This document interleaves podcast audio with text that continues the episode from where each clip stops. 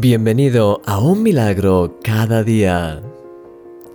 Qué bien sienta poder hablar lo que sentimos con libertad y con valentía, ¿verdad?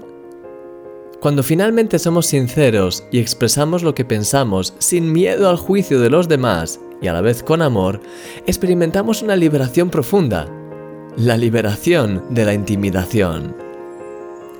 El enemigo es un experto de la intimidación trata de poner todo tipo de miedos y argumentos delante de nosotros para que no nos atrevamos a dar pasos y dejemos de hacer todas las cosas que Dios nos llama a hacer.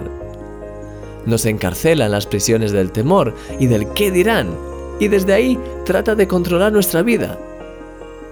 Podemos ver que Esteban no tenía ese problema, o que, si lo había tenido en el pasado, había conseguido superarlo. De hecho, cuando debía hablar en su defensa ante el concilio, no tuvo miedo de apuntar al problema que tenían los que se habían juntado para juzgarle y de hablar claramente de su dureza de corazón. Tal es así que la Biblia dice que los judíos, al escucharle, se enfurecían en sus corazones y crujían los dientes contra él. Hechos capítulo 7, versículo 54.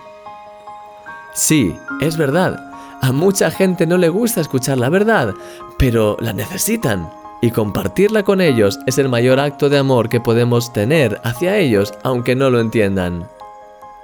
Querido amigo, es tiempo de salir de esa burbuja de intimidación que el enemigo ha creado contra ti.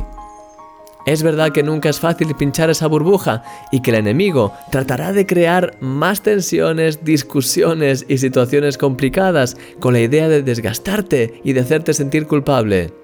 Pero no le hagas caso, ya has vencido y eres llamado a ser libre para vivir con libertad, sin miedo a nada ni a nadie. Sí, vive cada día en la libertad de Dios, porque eres un milagro. Y yo soy tu amigo, Christian Misch.